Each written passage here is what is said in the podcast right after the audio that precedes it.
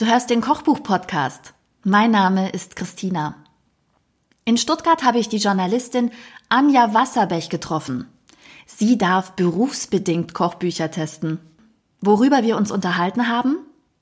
Darüber, warum gerade bekannte Kochbuchautoren vielleicht sogar zu Recht so erfolgreich sind. Wir haben uns darüber unterhalten, was es für kulinarische Unterschiede zwischen Berlin und Stuttgart gibt.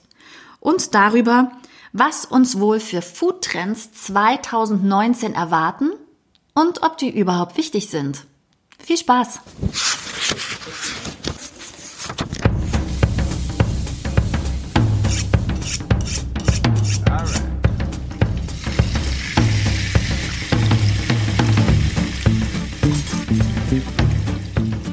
Hallo Anja Wasserbech, ich freue mich total, dass du in meinen Podcast kommst, vor allem, weil wir haben eine gemeinsame Bekannte, die uns sozusagen bekannt gemacht hat, eine Schulfreundin von mir, die eine Kollegin von dir ist. Hallo. Hallo. freue mich, dass du zu mir kommst, dass wir uns quasi treffen und dass wir auch ja nicht nur eine gemeinsame Bekannte, sondern ja auch eine gemeinsame Leidenschaft für Kochbücher haben. Absolut. Und ich habe mich so gefreut, dass es noch jemanden gibt, der an Kochbuchtests und Rezensionen so rangeht wie ich, indem sie das Kochbuch auch aufschlägt und auch wirklich was rauskocht, ja. Dazu muss man vielleicht mal erklären, für was oder wen du Kochbücher testest. Also ursprünglich angefangen hat die Kolumne Nachgekocht heißt die bei Stuttgarter Zeitung Stuttgarter Nachrichten.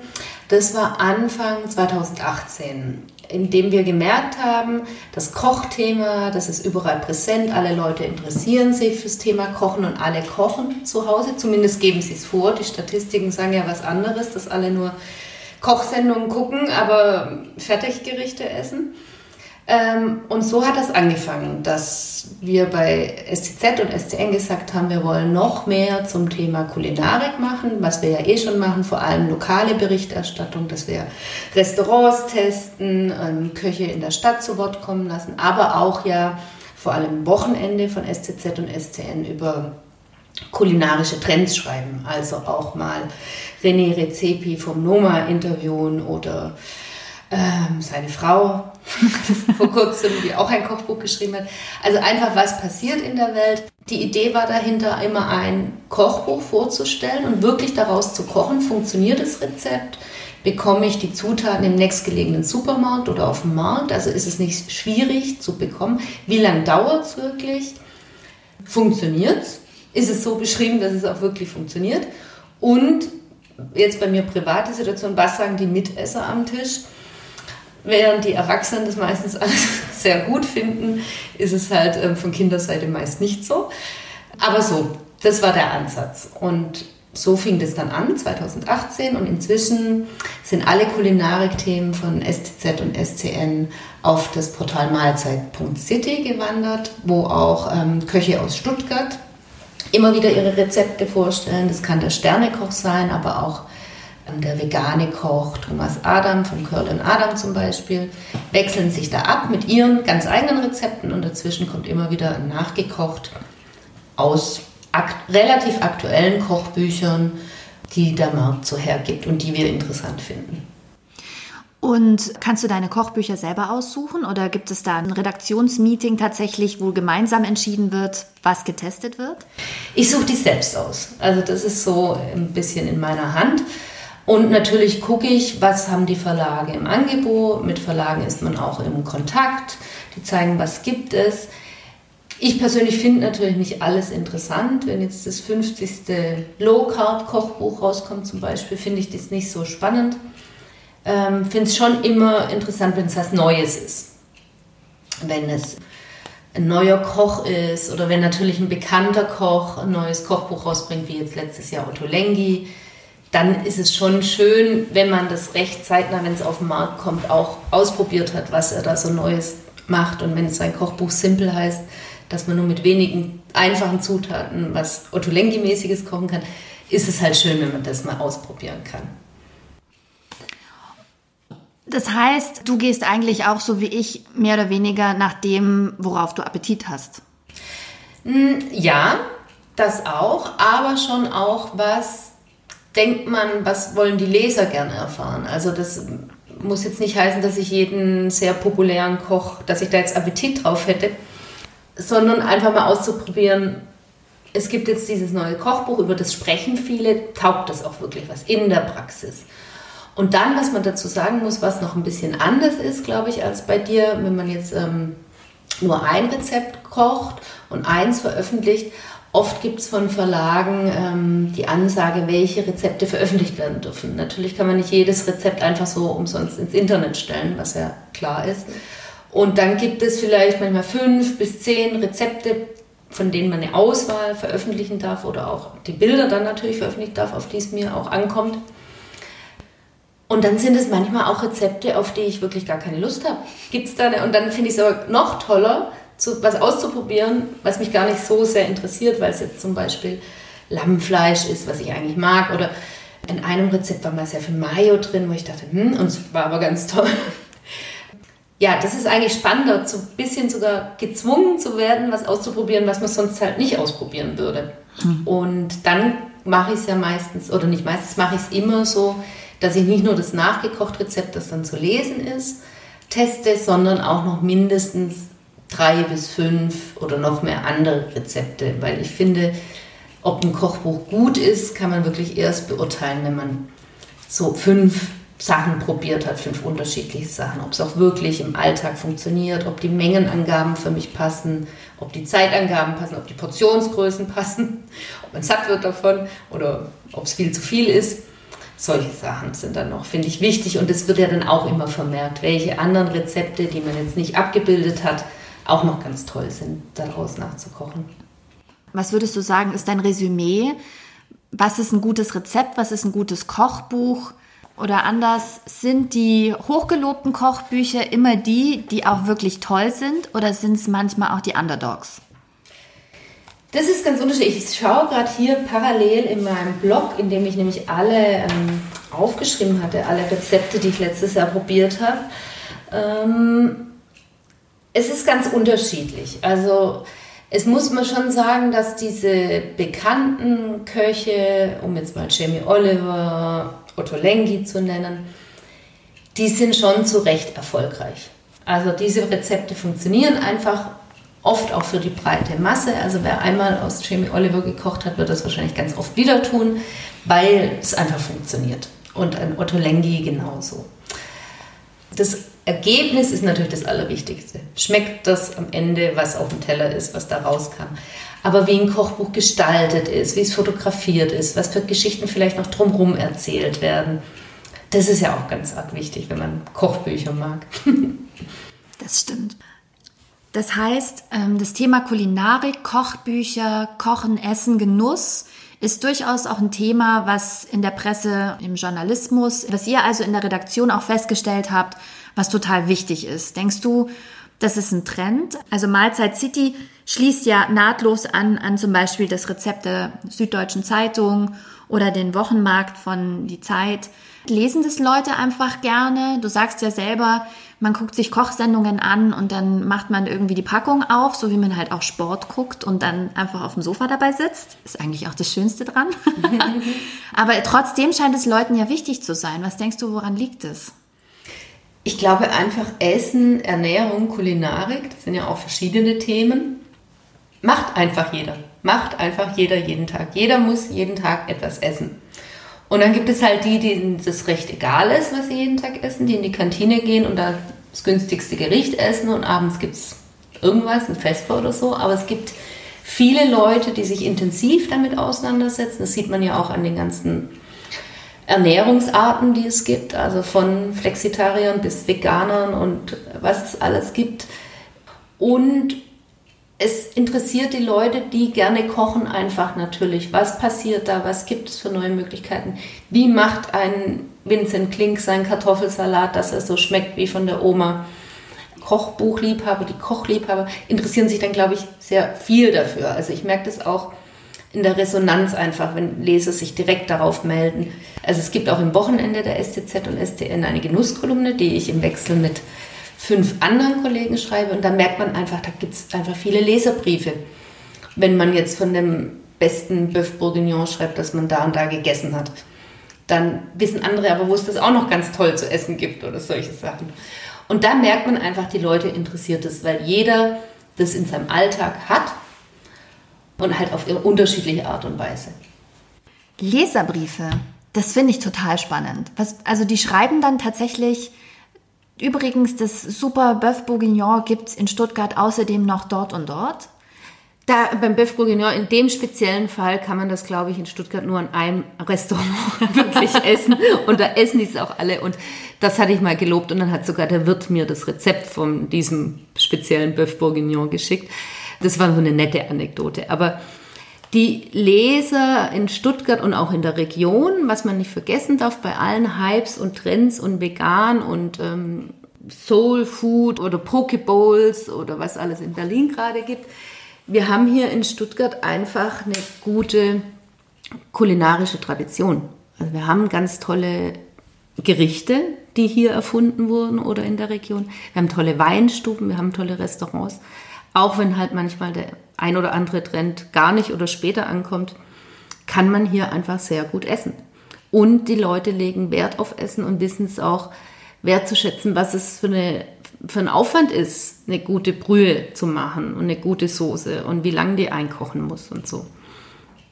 Wobei ich muss jetzt meine Lanze für Stuttgart brechen. Also ich bin ja von Berlin kürzlich erst nach Stuttgart gezogen und ich muss sagen, auch wenn man immer sagt, ja, kulinarisch, wenn es irgendwo abgeht, dann auf jeden Fall in Berlin, ja.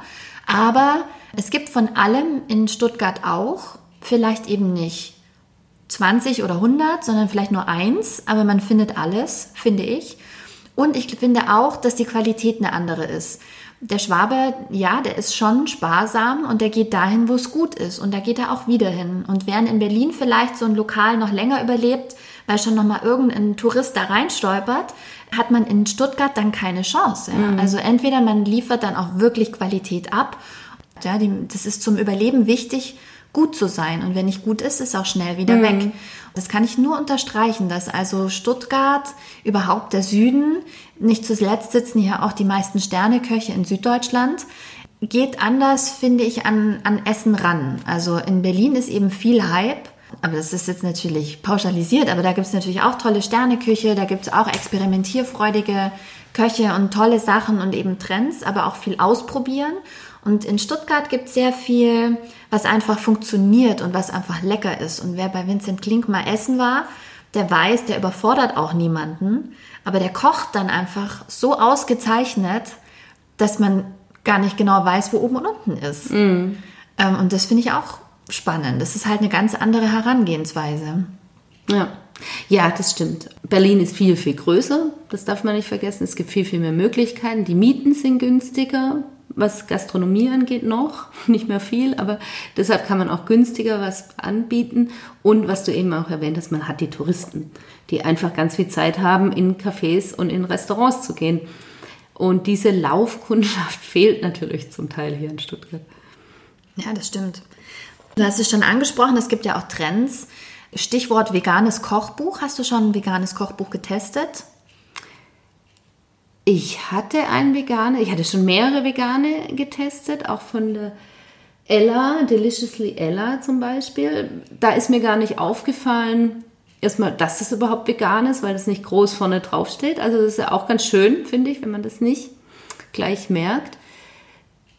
Dann gab es auch andere, die ich schon getestet habe und dann, ja, wie soll ich sagen, nicht so vom Ergebnis überzeugt war, dass ich es dann lieber gar nicht veröffentlicht habe. Also das ist ja auch was, die Nachkocht-Kolumne sollen Tipps sein. Also sollen Rezepte sein, die gut funktionieren und die gut schmecken. Und wenn dann halt mal was dabei ist, was nicht so funktioniert, dann lieber weglassen. Hm, das ist aber sehr interessant zu wissen, weil ich koche ja alles stur durch. aber bei mir kommt natürlich auch nur in den Test, was wirklich meinen Appetit irgendwie anregt. Aber da waren durchaus auch schon mal Sachen dabei, die haben mich nicht überzeugt und es stand dann auch dabei. Auch bei den Gerichten selber, was mir da nicht geschmeckt hat oder was ich anstrengend fand. Und das sind ähnliche Sachen wie bei dir. Also schmeckt es überhaupt? Kann ich die Zutaten besorgen? Geht es dir auch so? Ich finde asiatische Kochbücher, da muss man echt erstmal Großeinkauf machen. und, dann, mm. und dann kann man anfangen. Aber man braucht erstmal so 10 bis 15 Sachen, die man sonst nicht im Vorratsschrank hat. Also jetzt habe ich die alle, weil ich habe die nicht weggekocht, aber da muss man erstmal so voreinkaufen, bevor man überhaupt mm. starten kann. Ja, das stimmt. Es gibt schon immer wieder Sachen äh, oder ja, aber wenn man dann mal angefangen hat mit Vietnamesisch oder Japanisch oder so zu kochen, dann hat man es halt da und weiß schon, wie funktioniert es und wie ist der Geschmack von der Dosierung her, dass ich, wie viel muss ich nehmen, wirklich so viel wie drin steht oder ein bisschen mehr oder weniger, dass man es nicht überwürzt. Dann geht es ja eigentlich, ja. Aber wie viele Kochbücher haben es dann bis jetzt nicht ins Heft oder auf die Seite oder bitte, besser gesagt in die Zeitung geschafft? Ähm, also auf die Seite äh, muss man sagen, weil es nur noch digital stattfindet, weil man da auch merkt, da ist die Zielgruppe einfach natürlich. Vielleicht drei oder so. Also wirklich nicht so viele, wo man gesagt hat, das passt jetzt nicht. Aber es waren wirklich nicht, nicht viele, die ganz ähm, unten durchgefallen sind sozusagen. Und wie ist jetzt geplant der Rhythmus? Also wie viele Kochbücher wirst du testen? Pro Monat, pro Quartal, pro Woche? ähm, ich hatte es ja mal mir notiert, was ich letztes Jahr alles gemacht hatte. Und ich habe 2018 15 Kochbücher geschafft, die veröffentlicht wurden.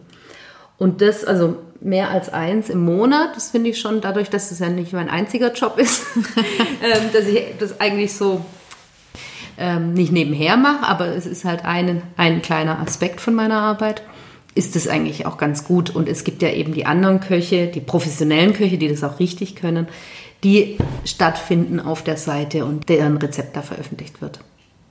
Oh, 15 im Jahr ist allerdings wirklich sportlich. Vor allem, wenn du sagst, dass du so fünf im Schnitt ungefähr testest. Das ist schon sportlich. Ja, das war aber letztes Jahr auch, hatte ich einen Vorlauf. Als ich diese Kolumne entwickelt hatte, habe ich mir schon so drei, vier Bücher den angenommen und habe die schon vorher produziert, um einfach mal zu gucken, funktionieren die Rubriken, funktionieren die Fragen, wie sieht es mit dem Rezeptaufbau aus.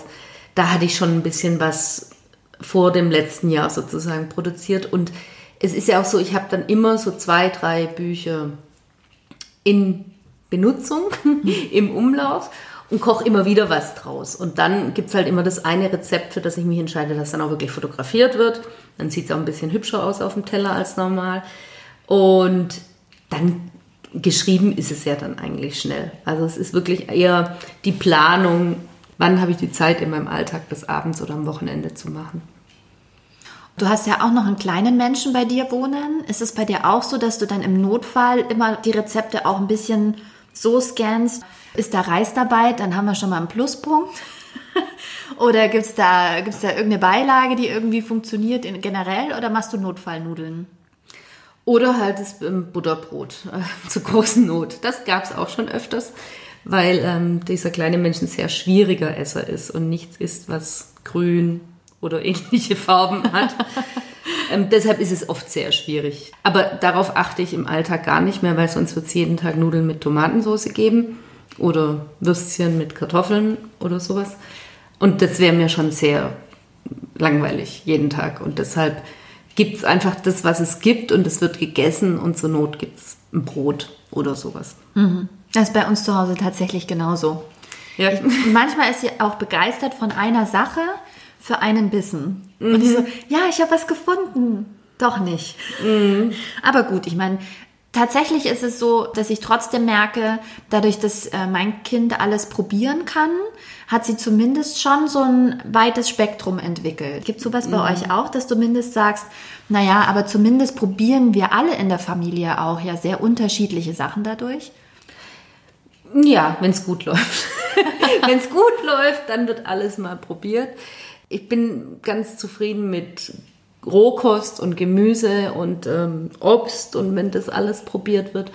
Kinder haben halt eigentlich, haben einfach einen anderen Geschmack, entwickeln erst ihren Geschmack noch. Also es gibt ja Kinder, die essen dann, wenn sie ganz klein sind, alles, probieren Oliven, Feigen, sonst was und dann aber mit drei, vier Jahren bis zehn nur noch jeden Tag Nudeln die brauchen auch viele Kohlenhydrate, die wissen auch selbst, was der Körper braucht.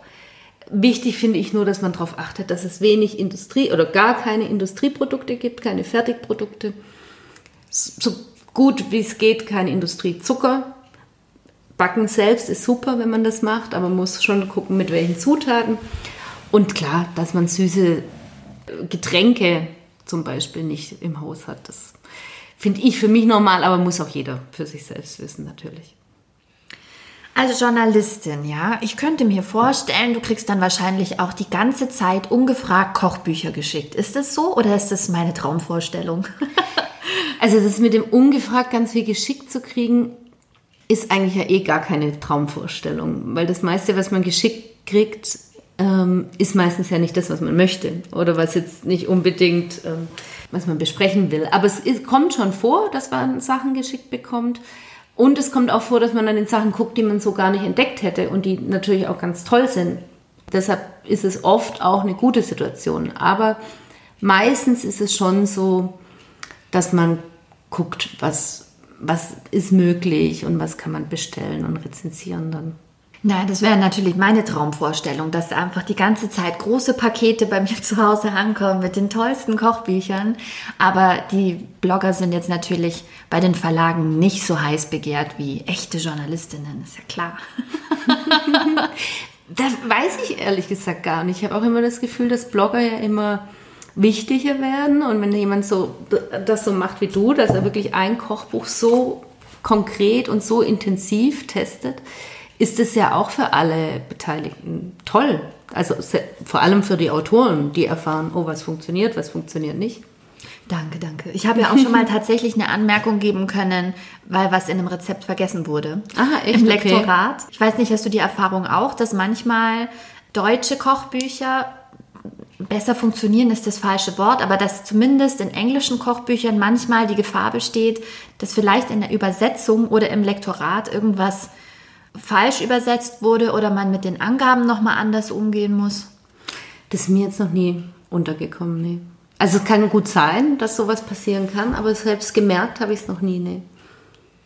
Was denkst du, wohin wird sich das entwickeln? Also bleibt der Trend in Anführungszeichen Food bestehen? Siehst du irgendwelche Food-Trends für 2019, die vielleicht auch Mahlzeit mit aufgreifen wird? In Stuttgart, in Süddeutschland. Wir müssen lokal bleiben, das ist auch lokale Presse. ich weiß es nicht. Es gibt natürlich jetzt gerade die Rahmensuppen in Stuttgart, die immer mehr werden. Was jetzt im Bereich Kochbüchern Trend ist, weiß man ja oft erst am Ende des Jahres, was so ein Trend oder ein Hype war.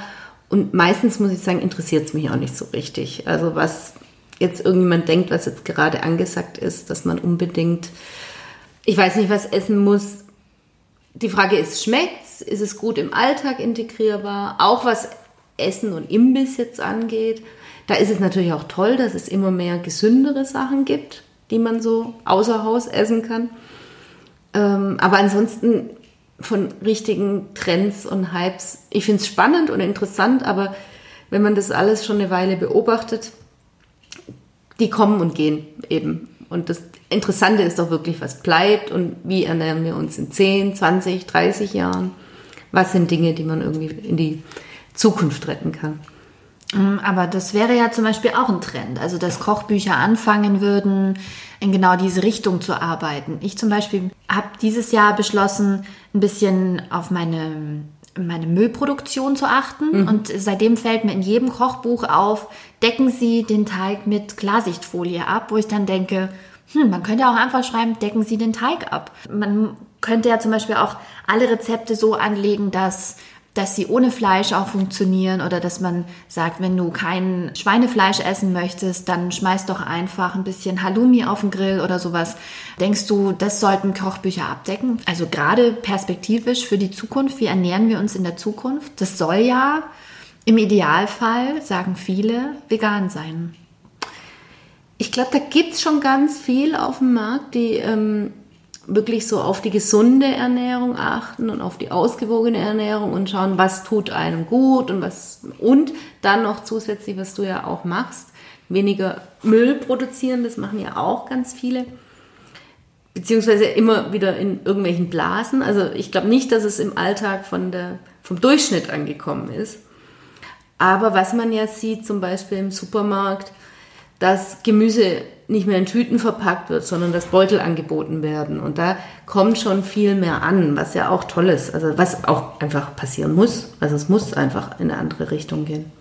Gibt es Kochbücher oder Kochrichtungen, die du dir für 2019 vorgenommen hast? Also sowas im Sinne von, ach Mensch, Griechisch habe ich noch nie gekocht. Ich hoffe, da kommt was Spannendes raus oder. Stimmt, gute Idee. Ja, habe ich Das nämlich neulich auch gedacht. Griechisch habe ich noch nie gekocht. Ja, und da gibt es ja bestimmt auch spannende Sachen. Nee, nicht so konkret. Also was ich letztes Jahr natürlich ähm, viel gekocht habe, was ähm, ja vielleicht auch im Trend ist, ist diese ganze Küche aus Tel Aviv. Ähm, was ich spannend fand und finde, auch die Gewürze hat man ja jetzt alle daheim.